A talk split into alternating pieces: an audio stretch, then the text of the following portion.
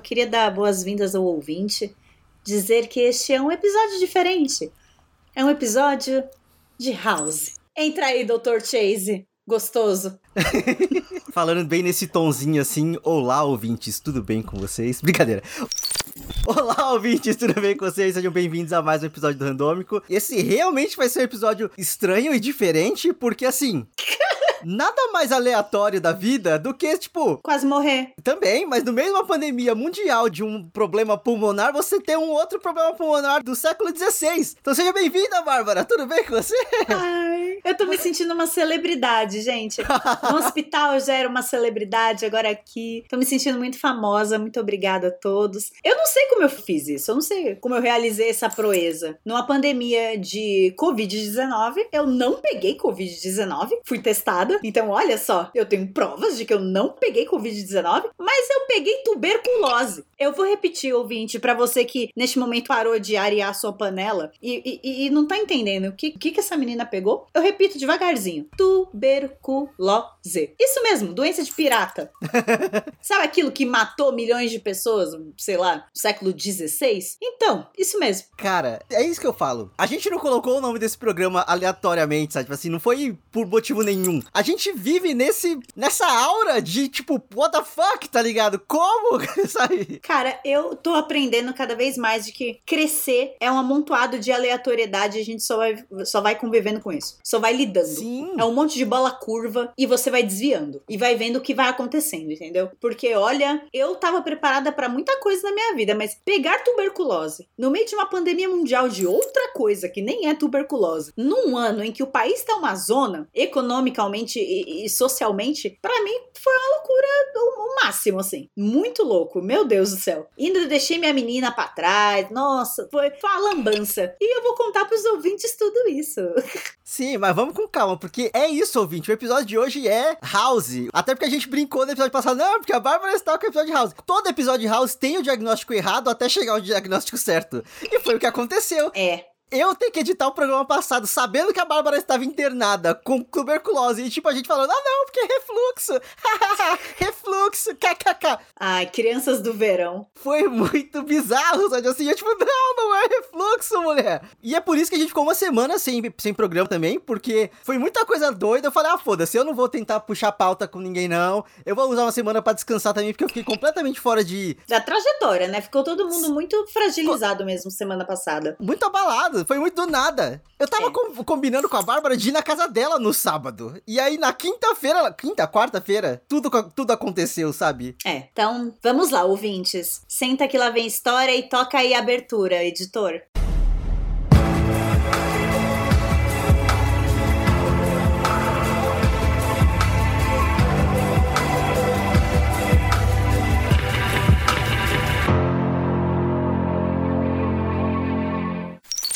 Lá, então a gente parou da metade do episódio, né? Acharam que eu tava com refluxo, né? Uhum. Então vamos lá. Neste momento, o Dr. Chase me aplicou os remédios para refluxo, né? 24 horas depois, os meus sintomas não melhoraram em porra nenhuma. E eu tinha um sintoma novo, olha só. Dor no peito. Ih. Eu não consigo descrever. Gente, eu nunca senti dor no peito de verdade, tá? Eu nunca tinha sentido isso na minha vida. Quando você sente, você acha que você vai morrer, ponto. Acabou, acabou. Eu, eu, era uma dor ao engolir. Então pensa que eu tava. Toda vez que a gente engole, salivando mesmo, quando a gente tá falando, uhum. eu sentia. Toda vez eu tava enlouquecendo, eu tava conseguindo contar quantas vezes eu engolia. Então, quando chegou nesse ponto, eu fui para um pronto-socorro.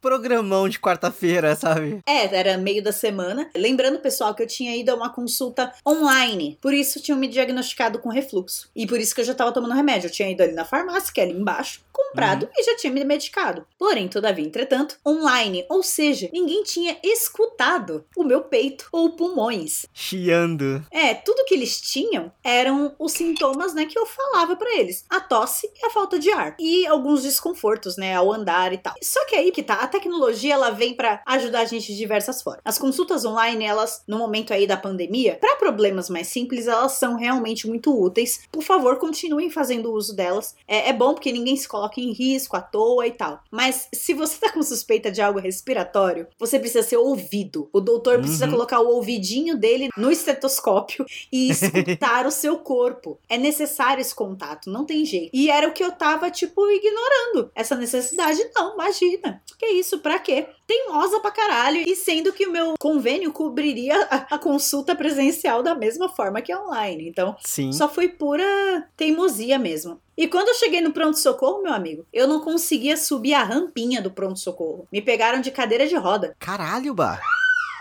Caralho, bah. eu não consegui, eu, eu não cheguei lá andando. Eu cheguei na porta do pronto-socorro, dei cinco passos e o meu peito tava pegando fogo. Tava Uhum. doendo muito e eu tava, né, tentando respirar e não conseguia. O rapaz lá do, do São Luís me botou na cadeira de rodas é, e me levou pro pronto-socorro. Eu já não entrei andando no hospital. Caralho, eu não sabia disso. É, rapá. E aí eu entrei lá, tudo que eu consegui falar foi dor no peito, não consigo respirar, tô tossindo há meses. Dor, dor, dor. Era só isso que eu conseguia falar. Um parênteses, pessoal, caso os gritos de Bebel sejam frequentes no programa. Desde que eu voltei, ela está um pouco rebelde. Terrible Twos chegando, ou rebeldia porque mamãe ficou sete dias fora e agora eu tenho que mostrar pra ela que ela não pode ir embora. Eis a questão. Um pouco dos dois. Um pouco dos dois. Me colocaram lá numas cabaninhas lá do, do pronto-socorro. E a primeira coisa que fizeram comigo foi exames, né? Fizeram PCR comigo, fizeram. Enfim, já furaram meu braço, já mandaram, mandaram ver nas coisas, né? Eles queriam fazer o teste de Covid do algodão, né? Mas como eu não tava conseguindo respirar, me deixaram quieta, fizeram mais um sangue mesmo, né? E levaram embora. Aham. Como eu tava reclamando de dor no peito, fizeram uma tomografia também. Tipo, na hora lá. Hospital chique, né, gente? Eu já fiquei assim, nossa, que chiqueza. E me levaram pra fazer tomografia. Meu bem, uma hora e pouquinho depois, me chega a médica com o olho do tamanho de dois ovos de galinha. E ela é. Então, você vai ter que ficar aqui com a gente, tá? Já estamos entrando com os papéis da sua internação. Eu acho engraçado como, abre parênteses, nesse momento da sua vida, como você não tem controle de absolutamente nada que vai acontecer com você Aham, é muito assustador. começam a pegar suas coisas. Tipo, entrou duas enfermeiras lá no, cubi- no cubículo que eu tava do pronto-socorro, né? Uma já foi pegando a minha bolsa, a outra veio com a cadeira de rodas e a médica falando: Então, a gente já entrou com a entrada da sua internação, vai ser necessário você ficar com a gente. A sua tomografia voltou uma fucking árvore de Natal. Ah, não falou assim. o nosso primeiro diagnóstico é tuberculose. Aí eu fiquei: O quê? Aí automaticamente desceu um tapa-olho assim num dos olhos da Bárbara, surgiu uma garrafa de uísque na mão, uma espada na outra, porque, porra, Rum, caralho. Yo-ho, yo-ho, a part's life for me. um papagaio assim no ombro. O Louro José. Sempre quis ter um Louro José. A mulher falava, parecia que eu tava no, no Charlie Brown. UTI, tuberculose, você vai ficar internada. Ela falou muito mais coisa depois disso. Você só não ouviu nada. Eu só escutei UTI, tuberculose e você vai ficar internada. Eu não escutei ela falar nada. É, é que UTI já é uma palavra que assusta. O simples fato de- da citação a UTI já assusta muito. Eu já deixo você seguir com a sua história só porque eu não tenho experiência quase que nenhuma com coisa médica assim, de ficar internada em nada. É que a tua mãe teve todas por você. Também. Inclusive, você tá tentando roubar o título de Highlander da minha mãe, né? Tô de olho na senhora. é. Wants to live forever? Beijo, Ivone. Mas é que assim, a única vez que eu precisei parar no hospital foi porque eu, de livre e espontânea vontade, decidi que eu ia começar a respirar. Então eu fui fazer a cirurgia de correção do desvio de septo, tirar as cornetas e afins. Muito bem. Então eu prontamente fui lá me internar. Você foi tirar cornetos? Sim, a gente tem um bagulho chamado corneta na cara. Desculpa, eu tenho oito anos, foi mal. Eu fiquei com essa reação por muito tempo também. Cornetos de chocolate aí- ou caramelo?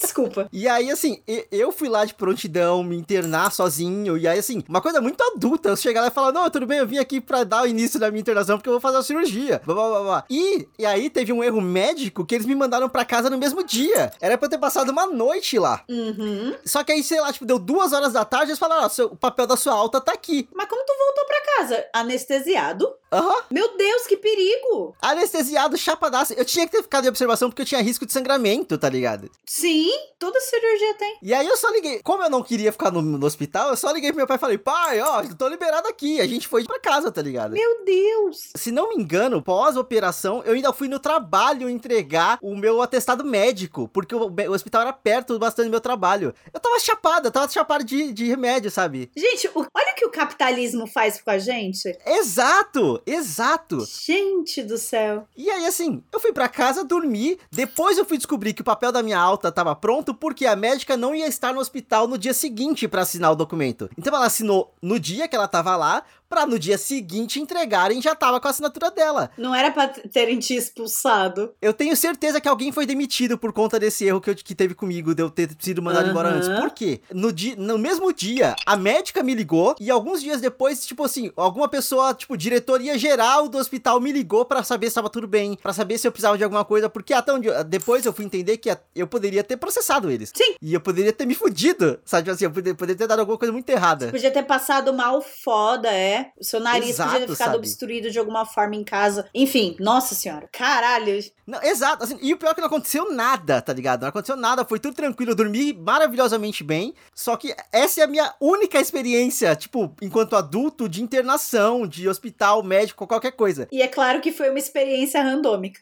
Exato? Assim, não podia ser normal. E eu só quis trazer isso aqui agora porque, assim, eu só não sei qual que é o procedimento pra uma pessoa que chega lá com uma doença contagiosa e que, tipo, o hospital tomou partido de te manter lá, É. sabe? Eles me internaram. E o foda, assim, tinha um velho, ele falava muito alto, ele tinha uma voz meio de locutor de rádio, uma voz mega grossa e alta. E logo quando eu cheguei lá na pronto-socorro, tava lá deitada na maquinha, né, naquelas cortininhas de plástico eh, horrorosa. E aí eu tô lá deitada e esse cara tava falando: Pois é, porque eu vou para a UTI? Porque meus batimentos estão muito baixos. E não sei o que, blá blá blá. Aí eu, ih, caralho, será que tá, o velho tá com Covid, mano? Por isso que ele vai pra UTI e que não sei o que. Eita porra, eu tava me cobrindo tanto, tava tentando não respirar ao máximo. Eu que já tava com problema de respirar, tá? Então Aham. pensa, a minha ansiedade tava no- passando o teto já, já tava nas tampas. E eu ainda tentando não respirar ali porque eu tava com medo do velho ter Covid. Depois eu perguntei na UTI, ele nem tava com Covid, mas tudo bem. Acredito eu que se ele tivesse, eles teriam separado as pessoas de, de ala, né? Pelo menos isso. É, é, o velho tava com outra coisa. Mas a ansiedade não quer saber da, da parte lógica. Sim. A ansiedade só tá ali. E eu só ia saber dessa informação dois dias depois, né? Porque eu e o velho, a gente acabou dividindo o mesmo andar. Então eu ouvi a voz dele é, lá no, no andar da UTI. É, e ele é mó simpaticão, é, claramente gostavam dele. Enfim, eu só sei que eu tava com muita. Eu, caralho, mano, só me resta ficar aqui nessa porra desse caralho desse hospital e ainda pegar Covid. Enfim, falar, dona Bárbara, primeiro diagnóstico tuberculose, você vai ficar aqui com a gente. Tomografia, árvore de Natal, pulmão, você não consegue dar 20 passos. sem ficar com a saturação em 88. Então você vai ter que ser internado. Choque, liga pra Léo, avisa, Uhum. eita porra, é, descobre que o hospital já ligou pra ele, inclusive. O Léo deixou o contato dele. E aí você descobre que, olha só que legal, né? Você tem um plano de saúde, porque cuidaram de muita coisa pra mim. Eu não sabia o que fazer, sabe? Então tem um hospital que, né, o paciente que tem que assinar mil coisas. Eu, tipo, só assinei os meus trecos depois no dia seguinte, quando eu já tava respirando um pouco melhor, já tava bem, sabe? Aham. No dia da internação, que o dia que eu fui pro pronto-socorro, eu não tinha condições, cara. Eu tava respirando muito pouco. Gente, eu não consigo descrever pra vocês como é não encher o peito pra respirar fundo, sabe? Eu não tava conseguindo. Então eu não tinha condições de assinar papel nenhum. E nesse momento, todo mundo que tá ouvindo está respirando em modo manual e não mais em modo automático. Porque eu dei uma suspiradona assim que você falou. Eu não sei a sensação de respirar, de não encher o pulmão. Aí fiz. Tá. É, pessoal, se você não estiver conseguindo enchendo seu pulmão pra respirar, vai no médico, tá bom? Isso significa aí que, ó, sua saturação tá baixa, alguma coisa tá te impedindo de respirar profundamente. E aí você não tá dormindo legal, você não tá andando legal, não tá se mexendo legal. Então, eu, por exemplo, não tô 100% ainda, de jeito nenhum. Eu ainda canso. É, o Rodrigo vai tirar todas as pausas aqui na edição, vocês não vão saber, mas eu tô fazendo pausas ao falar porque tá difícil. Mas o Rodrigo também sabe que eu tô muito melhor do que nas semanas anteriores. Não tem tosse? É, eu, no máximo eu dou uma coçadinha na garganta. Então, cara, é pesado. UTI, o que dizer sobre UTI? É limpo, não é tão assustador quanto nos filmes, tá? É, filmes de Hollywood e Covid, porra do Covid. Vocês de- de- deixaram as pessoas com medo fatal de UTI. Gente, UTI é unidade de terapia intensiva. Levem ao pé da letra a tradução da parada. Isso significa que eu tava em terapia intensiva, ou seja, eu tava o tempo todo ligado a um aparelho de monitoramento. O tempo todo, fora da sala que eu tava, fora do quarto, médicos olhavam os meus batimentos a minha saturação, entendeu? O tempo todo. É só isso a diferença. Quando eu fui pro quarto, já não tinha um aparelho desses ligado a mim o tempo todo, porque não precisava mais. Essa é a única diferença Sim. da UTI pro quarto, entendeu? Você é monitorado o tempo todo. Você ficou tomando oxigênio? Fiquei por dois. Não, por três dias. Por três dias eu tomei oxigênio. Eu só podia ir ao banheiro acompanhada. E porque eu tinha que levar o oxigênio junto comigo. O oxigênio foi meu amiguinho. Por três dias. E eu vou te falar, ajuda, viu? Ajuda de verdade. Queima o nariz. Puta merda. Queima, machuca o nariz, que é uma coisa. Mas pra quem chegou lá com saturação 88, ajudou muito. Nossa, eu lembro que eu, a, a segunda noite, a primeira não, porque eu tava muito nervosa. Mas a segunda noite eu lá, eu dormi tão bem. Porque você respira realmente melhor. Comidas. A comida era muito gostosa. Parabéns aí. Surpreendente, porque a gente sempre espera que o hospital vai ter comida xoxa, né? Nossa, tinha uma Nutri que passava de manhã perguntando as preferências, o que podia, o que não podia. Maravilhosa, eu, eu gostei muito. Ela esqueceu que eu era alérgica a morango? Esqueceu. Aí veio um pedaço de morango em cima dos abacaxis um dia. Aí eu fiquei, porra. Tristíssima. Aí eu pedi pra trocar. Fui, fui a nojenta que pediu pra trocar. aí é questão de saúde. Você tem uma pergunta de UTIs ou algo do tipo? Pergunta da UTI, eu não sei. Eu só quero que você chegue num ponto que eu acho que vai ser interessa- interessantíssimo de trazer aqui, que é o barraco. Ou não barraco que você quase teve que fazer, porque as pessoas não te ouviam e tudo mais. Eu não sei, eu não sei em que momento da timeline isso se encaixa. Ah, eu já tava no quarto. Assim, tiveram dois babados, assim, na minha, na minha, no meu período de internação, né? Porque como eu fiquei um É. tempo na UTI, eu tinha que ter uma melhora do quadro. Porque vamos lá, ouvintes, eu não fui lá apenas com uma, com uma tuberculose. Isso seria muito fácil. Too easy.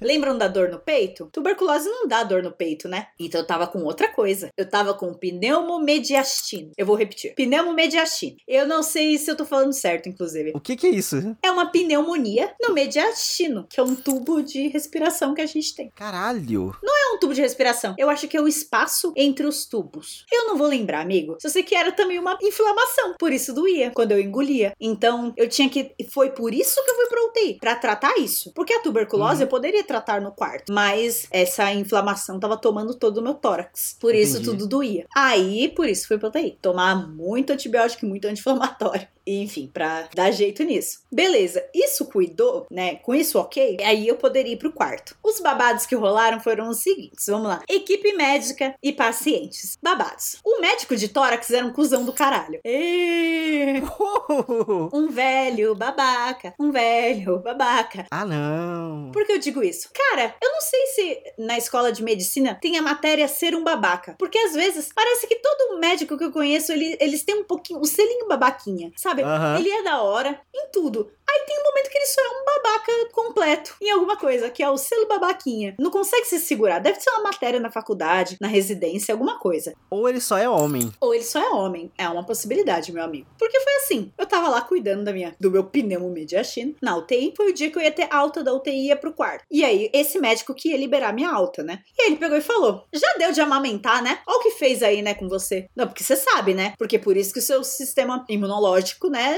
baixou a guarda. Porque o corpo, né, ele faz umas concessões pra poder produzir o leite. E assim, né? Sua menina tem o quê? Um ano e dez, né? Você falou? Aí ele olhou assim o papel. É, um ano e dez, né? Ah, não precisa mais não. Não tem valor nutricional nenhum isso aí. Aí eu olhei e fiquei olhando assim. Tipo, do nada. Nada. Pitaco sobre minha vida. É, ele devia ir lá só pra falar o que eu tive, o que ele fez pra Aham. contornar o que eu tive e me dar alta. Eu não quero saber o que ele tem a dizer sobre a minha amamentação. Eu, eu olhei assim e fiquei, aham. Aí ele falou, e você vai parar de amamentar? Eu, não. Aí ele, olha, eu acho que é melhor pra você. Aí eu falei, não ligo. Aí ele levantou e foi embora. Mas já tinha assinado a alta, né? Já tinha assinado a alta. Pelo menos isso. Tudo que eu consegui dizer foi só não ligo. Aham. O quê? Era folgado da porra. Pequenas violências eh, hospitalares, né? Violências médicas. Onde veio aquele ser? Nossa senhora. Aí eu, sai daqui. E ainda falando enquanto eu tava passando Sai de Baixo no canal Viva. E eu querendo ver o Sai de Baixo e ele falando, ah, tomar no cu. Aí isso eu fiquei muito puta. Eu fiquei muito puta que nos primeiros dias de internação não me falavam nada de nada. Entravam no meu quarto, tiravam meu sangue e iam embora. Entravam no meu quarto, trocavam oxigênio e iam embora. Entravam no meu quarto, ninguém me falava o que tava sendo testado, se eu tava tendo melhora. Primeiro e segundo dia foi mais ou menos assim. Eu liguei pro Leonardo, puta da minha vida. Reclamei tudo que eu tinha pra reclamar. E aí, quando você tá internado na, na É, ligam no fim do dia pros seus parentes ou pro seu contato de emergência pra contar como você tá. Aí eu falei, Léo, reclama aí, porque ninguém me fala nada dessa porra. No dia seguinte, mandaram uma psicóloga pro meu quarto. Porque o Léo falou que eu era ansiosa e que um jeito de controlar minha ansiedade era me contar o que tava acontecendo. Ela me contou tudo no meu quadro, achei maravilhosa. Ela ficou comigo a internação inteira, essa psicóloga, e as enfermeiras começaram a contar mais sobre o meu quadro para mim. Mas aí uma pergunta. Não estavam te contando as coisas porque você estava em risco? Ou de uma, num quadro, sei lá, grave? Ou só porque, tipo, ah, foda-se, é só mais um que tá aqui, não precisa perder tempo falando com essa mulher aqui? Qual a diferença do meu quadro dois dias depois para quando eu entrei? Claro que eu ia apresentar é, melhora, mas assim, eu não tava. Eu não tava com nada que era desencadeado pelo meu emocional, entendeu? Eu não ia ter um ataque de pânico que me dá um ataque cardíaco. Eu não. Que ia piorar a situação de alguma forma. É, não era isso. Eu achei que era, foi, foi muito uma falta de consideração mesmo. Só esquecimento. Uhum. E aí, quando rolou uma reclamação, eu acho que eu tava num hospital que era muito sensível também a reclamações. Tanto é que mandaram pesquisa de satisfação e os caralho quando eu saí de alta e tal. Então é um lugar que é muito preocupado com a opinião do, do paciente. E aí mudou-se o comportamento completamente. E outra, né? Colocaram na minha ficha que eu era ansiosa. Porque eu falei pro Léo, Léo, eu tô ansiosa pra caralho aqui. Então, assim, um jeito de controlar um pouco essa ansiedade é me falar o que tá acontecendo. Porque ansioso geralmente tenta ser controlador para amenizar os sintomas. É algo que a gente faz. Sim. Então, e aí, tudo bom? Não é o foco desse programa, mas eu só vou aproveitar o gancho que você trouxe da questão da ansiedade, que no período enquanto a, enquanto a Bárbara estava internada e tudo mais, eu estava sendo diagnosticado e agora eu sou uma pessoa em estado clínico de ansiedade. Eu tenho um psiquiatra para chamar de meu, eu tenho meu psicólogo, agora eu tenho um atestado clínico de ansiedade. Muito bem. Daqui a pouco começa a tomar remédio. Aí a gente vai ver daqui nos próximos episódios como que vai ser a, a mudança do meu comportamento. Ou não. Ou não. Ah, nós chamamos do jeitinho que você é. Não mude. Beleza. Pneumonia resolvida. Vamos agora pra parte 2 aí do episódio. O quarto. Eu fui para o quarto. Depois de quanto tempo na UTI? Três dias. Tá. Três dias não, quatro dias, desculpa. Ah, perde a noção do tempo lá, né? É, fácil. Amigo, eu fiquei internada do dia 18 de agosto ao dia 26 de agosto. Tá. Então eu perdi mesmo noção do tempo lá. Porque foi, eu fiquei um bom tempo internada. Ouvintes, não foi coisa de dois dias, não. foi um bom tempo. O negócio tava feio mesmo. E aí, quando eu fui pro quarto, vamos lá. TV maior, maior variedade de comidas. Porque eu sentia que aquela comida da UTI era um pouquinho sal. Porque era gostosa, mas eu achava pouquinho de sal. A uhum. comida do quarto era infinitamente melhor. E, e, tipo, mais texturas. Eu também acho que me deram muitos purês e coisas fáceis de comer por, co por conta da minha dificuldade para engolir, né? Então eu acho que levaram isso em consideração. Muito provável. Pergunta. Sim. Eu sei, eu sei que você acabou perdendo peso por conta da doença e tudo mais. Sim. E eu acho que você não chegou a comentar aqui, mas você chegou a ficar anêmica? Não, não me deu anemia, mas eu tive uma queda brusca aí de peso sim, desde o início do ano. Eu não vou falar o meu peso aqui para não dar gatilha em nenhuma dos ouvintes. Só sei que, pessoal, é pouco e é ruim. E você. Sim, sim. Cara, você se sente muito frágil, assim. É, é, é meio pesado. Doença do caralho. É uma merda. Ela te come por dentro. E de forma uhum. silenciosa uhum. e lenta. Como uma boa doença, filha da puta. Yeah! É, gente, por isso matava Deus e o mundo. Porque pensa, é uma doença silenciosa que causa perda de peso. Então pensa, o pessoal lá do século XVI, tudo magrelo, tudo morrendo, não sabendo por quê. Porque não tinha, não, não tinha penicilina, né, naquela porra. Então as pessoas morrendo, não sabendo por quê, por causa desse inferno. Porque você tá morrendo, você não percebe. Uó, uó, uó, uó. Caralho de doença. Vão no médico, vão no médico. Eu, quando fui para o quarto, fiquei feliz da vida porque era uma TV grande. Porque a TV da UTI era muito pequenininha. É, e eu, eu não gostei disso. A TV do quarto era maior. Eu fiquei assistindo maratonas de Da Cor do Pecado e de Paraíso Tropical no canal Viva. Fiquei assistindo GNT, aqueles reality show de decoração e de confeitaria do GNT. E que mais que eu fiquei assistindo? Ai, eu fiquei assistindo todos aqueles programas de comédia do Multishow, porque eventualmente eu acabei gostando deles. Porque era ali que meu psicológico estava. Mas, ó, a coincidência de, sei lá, há dois ou três episódios passados, você fala, não, porque eu tô pensando em reassistir Da Cor do Pecado. Da Cor do Pecado, não. Paraíso, Paraíso Tropical. Tropical. E aí, tipo, pá, Paraíso Tropical tá aí, você não queria assistir? Pronto. É, você tem que ter cuidado com o que você pede pro universo. Porque pois ele pode é. te dar de formas estranhas. Então, eu não tava planejando passar um fim de semana inteiro assistindo Paraíso Tropical. Mas eu passei. eu fiquei vendo, tipo, maratona no canal Viva. Passo o dia inteiro. Uns 10 capítulos da novela. É muito foda. Não é muito foda, mas é foda. Eu tava tentando me divertir, gente. Tá com saudade da minha filha. Tava uol. Qualquer distração tá valendo. Pra mim, os melhores momentos foi quando a Bárbara mandava uma mensagem de. Ai, me distraia, me fala uma fofoca. E tipo. Eu saía procurando informação aleatória da cabeça, da vida dos outros, pra virar e falar, não, porque fulano, tal e tal, tal, porque ciclano, não, e porque Beltrana fez isso e aquilo, só pra tentar dar distraída na mente da mocinha aí. Ai, gente, por favor, é, se vocês estão com algum parente internado, algum parente é, que tá com problema de saúde, ai, maneira o como você tá, porque você tá fudido e você já vai ter falado a mesma coisa pra umas 15 pessoas. Então, assim, como você tá? Aham, uhum, pulmão fudido, internada, sem minha filha, triste, blá blá blá. Eu falei isso 15 vezes pra um monte de gente. Então, maneira como você tá e traga uma fofoca. Porque aquele parente seu, ele tá sendo furado o tempo todo fazendo exame e tomando medicação e olhando pro teto, tá bom? Então, assim, a gente não quer saber da gente. Para de perguntar como a gente tá, porra. Conta uma fofoca. é o que eu mais queria era ouvir qualquer outra coisa que não fosse sobre o meu pulmão. Eu não aguentava mais. Eu tava ali, trancafiada naquele lugar, com as pessoas me testando o tempo todo e tomando remédio ruim. E, e, e tudo que eu tinha de companhia eram novelas, porque eu não podia receber visita, nem quando eu fui pro quarto, uhum. por conta né, de, de segurança, tanto Covid quanto por conta da minha doença, porque ela é contagiosa, então, né?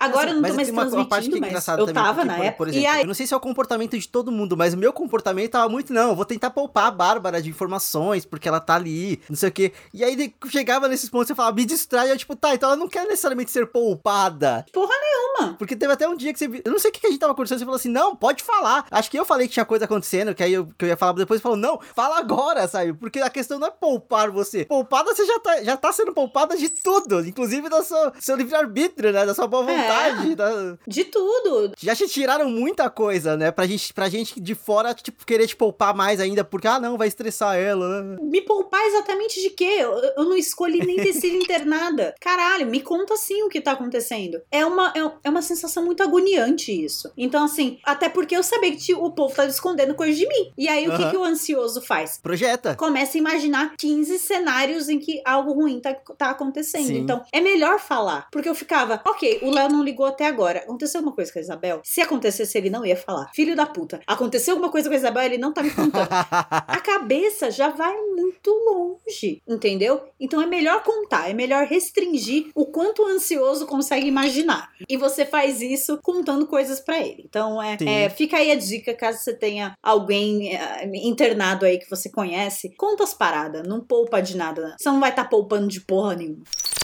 Uma parte que eu acho que, que, que, assim, que aí é só que eu vi no seu Twitter, porque também, também tem esse detalhe. A maior parte das informações que eu tinha da Bárbara vinha do Twitter dela. Porque ela acordava, xingava no Twitter e, pelo que eu entendi, ela apagava de novo. Porque ela tava tendo problemas com remédio e problemas com antialérgico em específico. Ah, é verdade. Eu acho que essa história é legal de trazer também. Esse é o segundo babado. O primeiro babado foi eu brigando com o médico de tórax na UTI. Beleza. Uhum. O segundo babado foi o quê? O remédio da tuberculose, ele é muito forte. Ele é um remédio, eu vou usar as palavras da médica ele é um remédio grosseiro. O que ela quis dizer com isso? Sabe os antialérgicos em geral? Como os primeiros uhum. davam muito sono mesmo? Você tomava e era perder um dia inteiro. E hoje em dia, a tecnologia avançou e os antialérgicos já não dão tanto sono. É o mesmo remédio, o mesmo princípio ativo, só que ele evoluiu. Por que evoluiu? Porque teve pesquisa. O Brasil não é um país que curte muito pesquisa, né? Ou melhor, investir nela, né? Então, o remédio da tuberculose que eu tô, tô tomando agora, se pá, é muito ainda parecido com de 30 anos atrás. Caralho. É sério. É, eu, eu tenho uma fonte aí que conhece alguém que teve tuberculose há 30 anos atrás. E quando essa pessoa descreveu o remédio, eu fiquei, é, é o que eu tô tomando. Vermelho, que parece um tijolo, um, um comprimido gigante. E assim, ele tem muito efeito colateral. Muito, porque ele é um remédio antigo. Ele não evoluiu. Então, né, o meu, o meu organismo já tava muito sensível, né? E aí o que rolou? Eu, a primeira vez que eu tomei o remédio, ele me deu uma puta dor de estômago, muito pesada mesmo, e uma grande reação alérgica. Grande mesmo. Eu fiquei toda vermelha e meio inchada e me deu coceira nos braços. E assim, é, a merda que foi, foi que isso me tirou do, dois dias da, da alta. Porque era para ter me dado o remédio. Eu, se eu tivesse ficado boa, eu já ia me dar alta no mesmo dia. Porque o tratamento de tuberculose é em casa. Eu fui pra UTI por conta da pneumonia que eu tive. Junto, né? Sim. Foi por isso que eu, que eu tive que ficar lá para tratar e tal. Mas a tuberculose em si, tratamento é em casa. Mas como deu reação, fudeu. Aí eu tive que tomar antialérgico, dar-lhe antialérgico na bunda e dorme por 12 horas. Porque, né? Como eu tô com pouco peso, remédios têm um efeito muito forte em mim. E aí, meu irmão, deram aquela seringuinha na bunda do antialérgico, que é o uh, de emergência, né? De uso emergencial. E, cara, eu fui acordar às quatro da tarde, sendo que eu tomei a parada às oito da manhã. Eu dormi muito, muito. E esse dia eu fiquei puta da minha vida. Xingou horrores. Xinguei horrores, porque também não me davam mais satisfação de nada. Só me davam antialérgico, antialérgico. Aí eu ficava, mas por que, que vocês estão me dando antialérgico? Eu já tomei um antialérgico hoje. Ah, é pra preparar o seu organismo pro, pro remédio de amanhã. Aí eu, peraí, mas como assim? Vocês não vão trocar o remédio? Não, a gente não vai, não tem outro remédio. Só que eles não me explicaram as coisas, só foram me explicar no dia seguinte, depois que eu tinha xingado muito. Que era, eles estavam fazendo um processo de desensibilização do meu organismo. Então, pra, por isso que eles estavam botando bastante antialérgico pra dentro, me dando protetor gástrico. Mas isso, tô falando pra vocês, foi me contado no dia seguinte. No dia da parada, só estavam me enfiando coisa sem falar nada, eu tava puta. Eu, mas que inferno! Ninguém me contava nada. Era só um jeito de ter um, né, um ataque de ansiedade. no dia seguinte, quando me explicaram as coisas, me deram remédio novamente e ele não deu reação. Por quê? 12 horas antes eu tinha tomado um antialérgico. O que fudeu foi que houve um errinho. Olha só, de alguém copiar e colar a receita do dia anterior pra mim. Que tava aquela porra daquele antialérgico de aplicar, o tal do Fenegran. Aham. E aí, Pietra, porra da enfermeira, com a seringa e tipo, ai, dona Bárbara, vamos aplicar agora o antialérgico. Eu fiquei, não. Ela, por que não? Eu, você tá vendo alguma reação alérgica aqui? Ela, realmente não, você não tá apresentando. Eu, então por que, que você vai, e, e vai me enfiar um antialérgico? Porque tá aqui na sua prescrição. Eu, ah, então você vai enfiar qualquer coisa em mim sem, eh, sem pensar criticamente. Examinar. É, ela, eu vou verificar com a doutora. Aí eu, é, bom mesmo, vai verificar com a doutora. Aí volta ela e depois a doutora e ela pede desculpa. Ela realmente, sua receita está tá errada. Eu acho que copiaram e colaram lá do dia anterior, que realmente tava o Fenegran de aplicação imediata, porque você tinha tido reação. Hoje você não teve, então não precisa. Eu fiquei, ha, porra. Mas agora imagina, se fosse uma paciente que não fosse atenta, Sim. eu ia tomar minha bunda de novo. Ia ficar mais um dia lá à toa. Eu fiquei puta da minha vida esse dia. Me pediram mil desculpas, porque eu fiquei tipo, caralho, sabe? Aí ia ficar outro dia zumbi de tudo. Pois é. Que bom que eu sou ansiosa, viu? Depois do erro médico, eles sempre são muito solícitos e muito. Ah, desculpa, perdão, sabe assim, não, não me processa. É muito engraçado. Que essa é a parte que eu tenho experiência. É, e aí, nossa senhora, depois ficaram uns doces comigo. E trocou-se a médica no dia seguinte. Coincidência? Acho, que, não. não.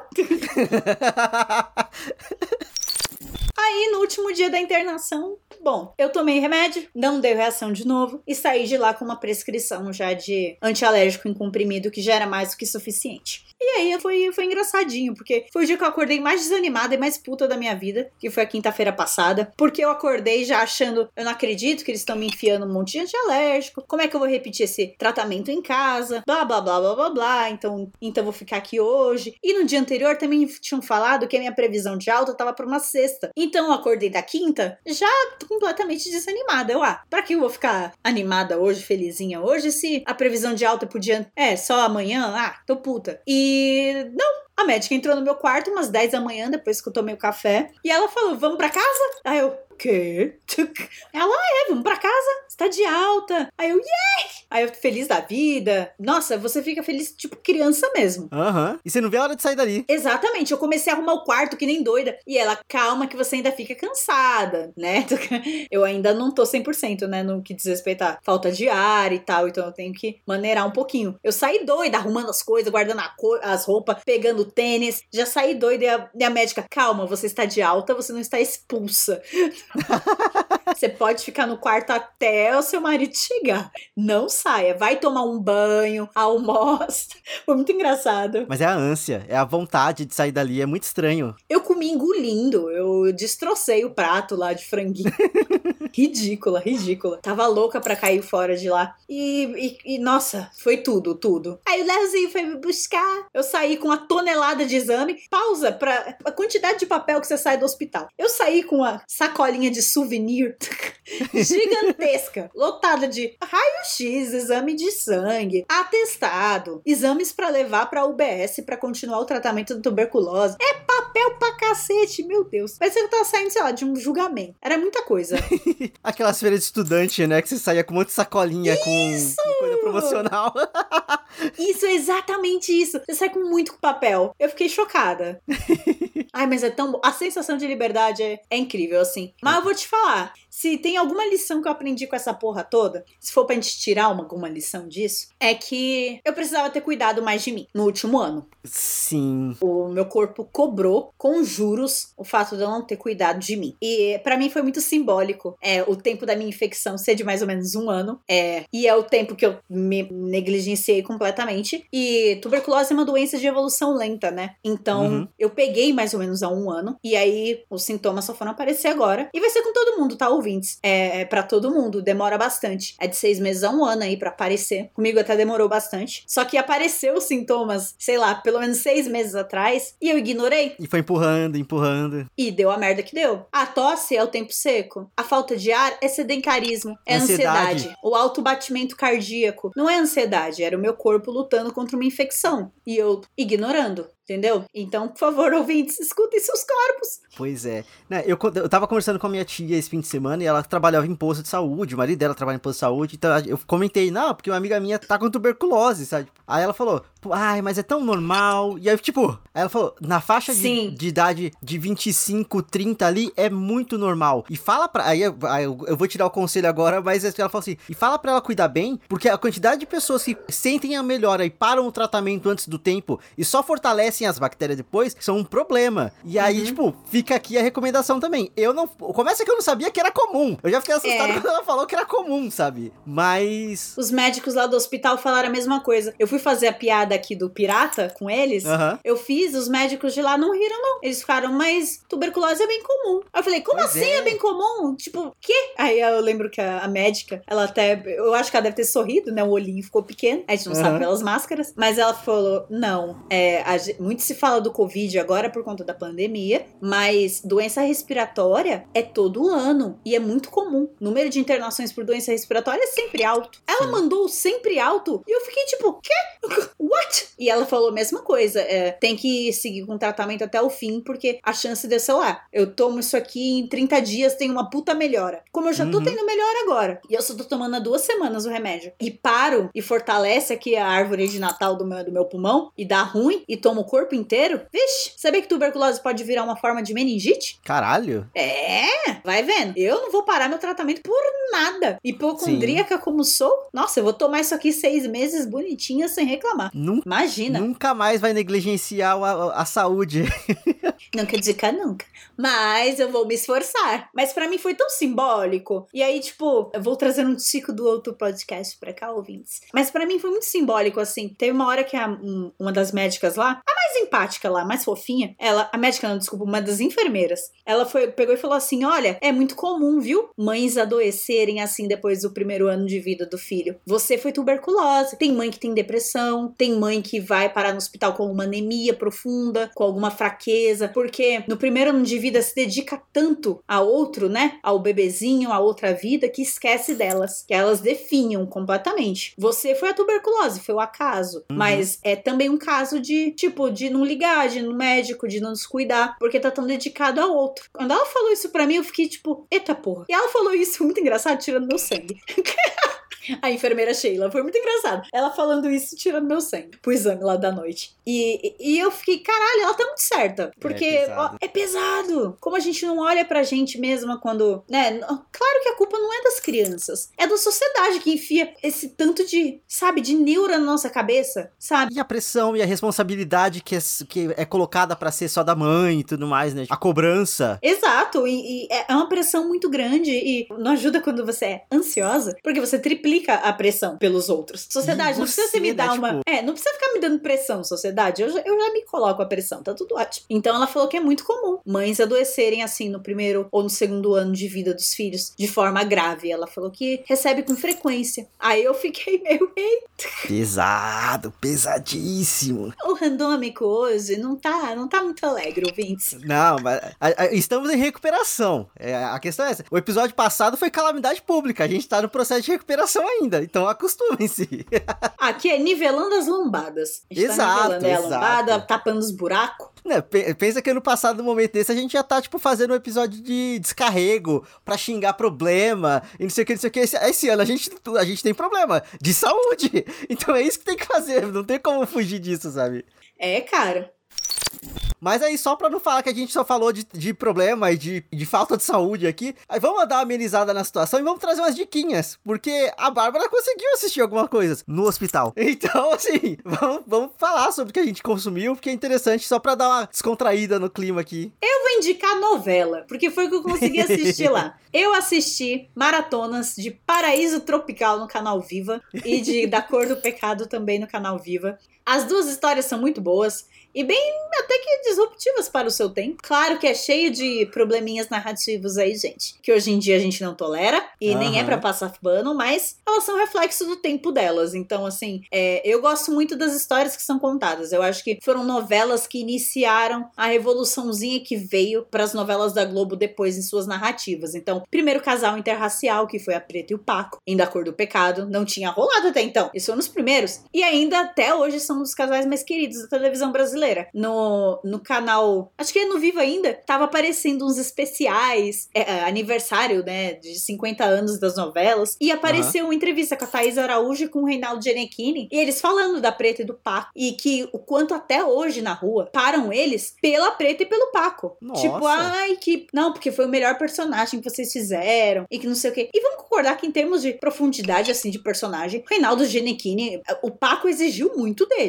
né? Que era o cara rico, gostava da mina Uhum. pobre e, e da mina negra, e aí ele não sabia como lidar com isso, e o pai rico, o Paco, não sei o quê, e ele tinha que fazer ele e o irmão gêmeo dele, que era o Apolo. Era isso que eu ia perguntar, se era essa novela que tinha um, um irmão perdido que aparece, alguma coisa assim, não é? Ou um irmão que morre, o outro vem no lugar, alguma parada nesse... Exatamente. É o Apolo. Então, Aham. assim, de atuação exigiu mais o Reinaldo Gianecchini. Porque vamos concordar, gente. Reinaldo Gianecchini na carreira dele fez muito o cara gato da novela, né? Sim, não precisava de complexidade nenhuma. É, agora da Cor do Pecado fez ele interpretar dois personagens. Sim. Então, sabe? Puta novela foda. O menino que faz o Raí, que faz o filho da Thaís Araújo, até hoje vira e mexe, posta foto no, no Instagram, chamando ela de mãe, minha primeira mãe na TV. É muito foda. E ele tá mó gato, beijo. É. e Paraíso Tropical, que teve Wagner Moura sendo ruim. Ele que é o mais nice guy possível, fazendo um cara ruim pra cacete. E foi muito bom. Eu, eu adorava o Olavo. Que vilão bom.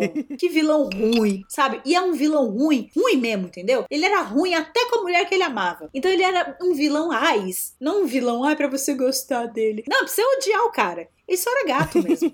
Amo. E nessa novela também tinha irmã gêmeo. Eu acho que é uma tendência do canal Viva. Que era a Alessandra Negrini. Ela era a Paula e a Thaís. Aí matam uma delas, que eu não vou falar quem é pra não ter spoiler. E aí fica, quem matou a fulana? Suspense. Ah. Então é isso, gente. Minhas diquinhas são novelas. Assistam novelas. Canal Viva tá aí reprisando essas duas. E assim, da Cor do Pecado, se vocês quiserem assistir completo, tem no Globoplay. Tá disponível pra assinantes. Então, Pra isso tropical Não- também. é verdade.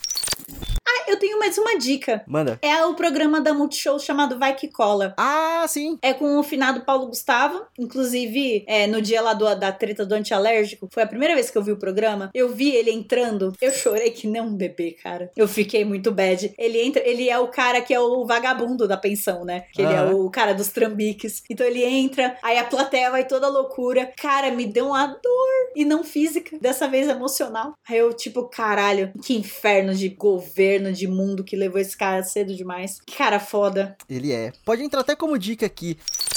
Eu chorei relacionado a Paulo Gustavo essa semana também. Essa semana que passou. Ai, a gente é estupidamente gêmeo. Inferno. Sim, mas porque eu tava ouvindo o podcast do Chico Felice, que é o Isso Está Acontecendo. E ele fez um episódio que é tipo, Paulo Gustavo vive. E aí é conversando com humoristas gays que falando sobre, da- sobre a influência do Paulo Gustavo na carreira deles. Inclusive, ele conversa até com esse menino. E ele fala que a entrevista com esse menino foi tipo uma semana antes do vídeo da Pfizer. Olha. Então, assim, foi antes do, do hype, sabe? E eu vou deixar até aqui.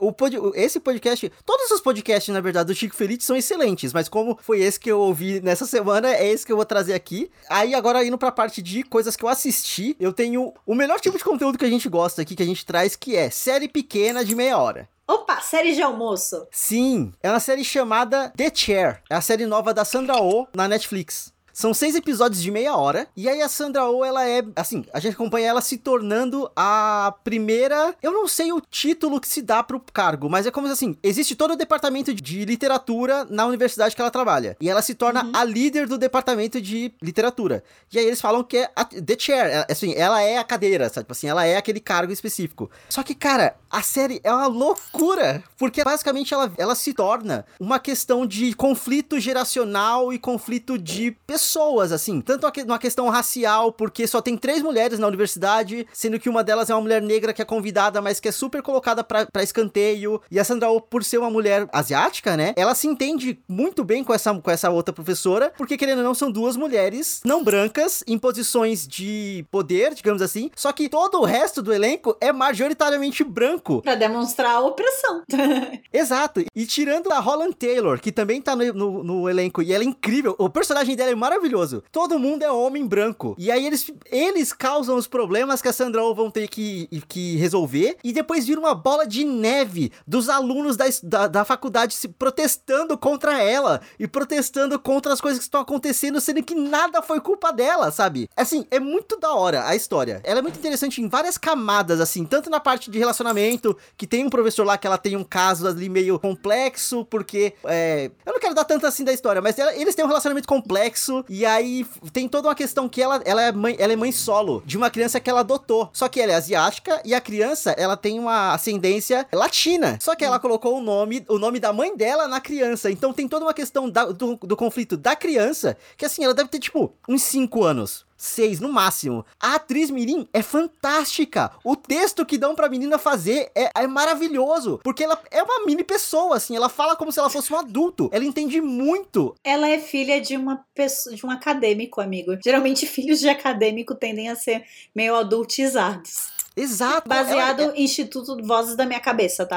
Só, é só a minha experiência.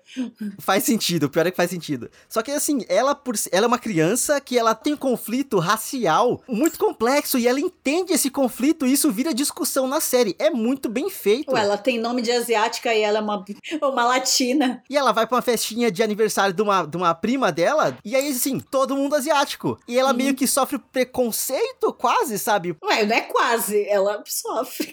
Exato, sabe? Tipo assim, é muito bem feito. Todos os conflitos são muito incríveis. E aí é, fo é, é foda que, assim, a série ela é um, um, recorte. Então tem muita história antes e com certeza vai ter muita história depois. Só que a gente só vê aquele pedaço. É muito foda de assistir. Muito interessante mesmo. Olha. E aí, o outro conteúdo que eu tenho para trazer é, é um anime de três episódios que eu assisti no Crunchyroll chamado Odd Taxi. É tipo táxi estranho, só que assim, ODD táxi. É vem de táxi? É com Angélica? Não.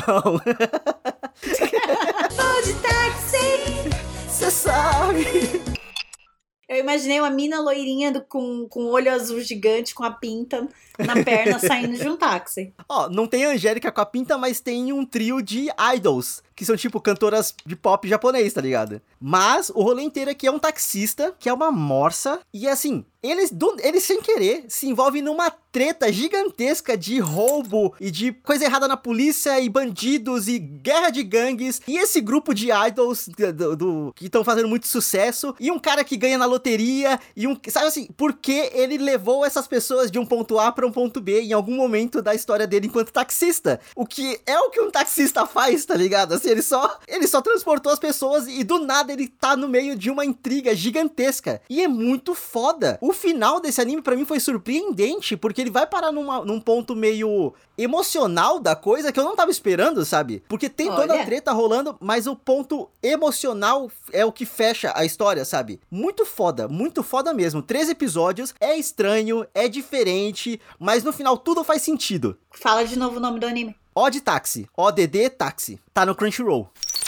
Então acho que temos um programa. Eu só queria antes dar uma última dica. Assistam House, Doutor House, oito temporadas, tá? É, caso vocês não tenham visto House até hoje, porque vai ficar um pouco difícil de entender esse programa, quem é Doutor Chase, uhum. porque eu chamei ele de gato. É, inclusive, teve um dos dias que eu tava fazendo essa piada com o Léo, que eu tava me sentindo no episódio de House. Entrou uma enfermeira no quarto e começou a rir, porque ela entendeu a piada. então, assim, é, nunca assistiu, assistam. É uma das minhas séries favoritas da vida. Eu já finalizei ela. É, mas tô vez que passa eu assisto. Eu tenho todos os DVDs, DVDs, sabe DVD? Eu tenho todos. É DVD. É, eu tenho as oito temporadas em DVD. Essa tecnologia que ainda existe. E eu amo muito. E House foi a minha primeira série de casal. Foi a primeira Ah. série que eu finalizei com o Léo. Nosso primeiro Aham. interesse em comum, assim. É uma série especial pra gente. A gente fala piadinhas dela até hoje. Eu indico muito, viu? As primeiras temporadas não envelheceram muito bem. Mas, no que diz respeito à medicina e de série procedural, é uma aula, porque foi uma das Sim. primeiras séries procedurais, assim, junto com o CSI, né? Que era da mesma época, que não ficava cansativo, entendeu? Porque eles pegaram e conseguiram pegar a fórmula da procedural, né? Que é toda, toda série um caso diferente, né? É, para ser resolvido, mas por trás eles construíram uma história que ia se conectando aos poucos, evoluindo, entendeu? De cada um dos personagens ali. E isso virou fórmula para séries até hoje, cara. Muitas séries procedurais que vieram depois beberam muito aí da fonte do House e do e do CSI nessa de contar um caso toda semana, mas ao mesmo tempo enriquecer os personagens é, ali que estão vivenciando esses casos, né? O próprio House, por exemplo, é, né, é um puta case de estudo de personagem. Acho que até hoje o, o Hugh Laurie sofre porque olham pra cara dele e as pessoas só veem o House. É o House. O Eterno House. O Eterno House, não tem como tirar isso dele. Então fica a diquinha aqui. É, e aí eu só quero trazer dois comentários bem aleatórios antes de encerrar, é que a sua enfermeira só riu que você falou do episódio de House porque era House. Se fosse Grey's Anatomy, ele ia chorar. Porque o risco de ser alguém do, do- da equipe morrendo ia ser gigantesco. Pô, Shonda Rhimes. Pois é. E CSI, você citou agora, tá voltando, você sabia? Com, com o elenco Não. original lá, tipo, do o CSI Vegas. Vai voltar o Grissom, vai voltar a Sarah. O Grissom! Aham. Babado! Olha, eu acho que eu vou até ver. Acho que saiu o trailer já. Pesquisem, CSI Vegas. Vai voltar uma temporada com o elenco original.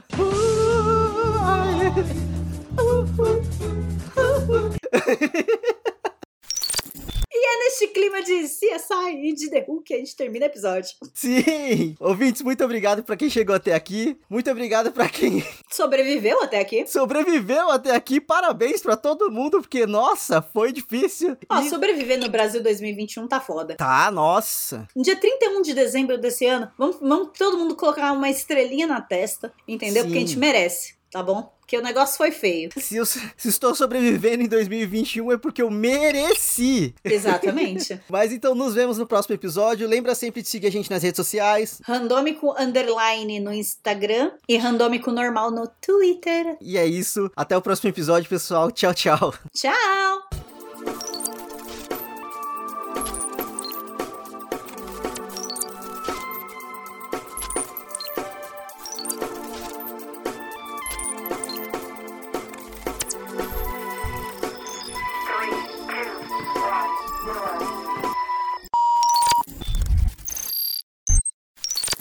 É, me colocaram lá numa.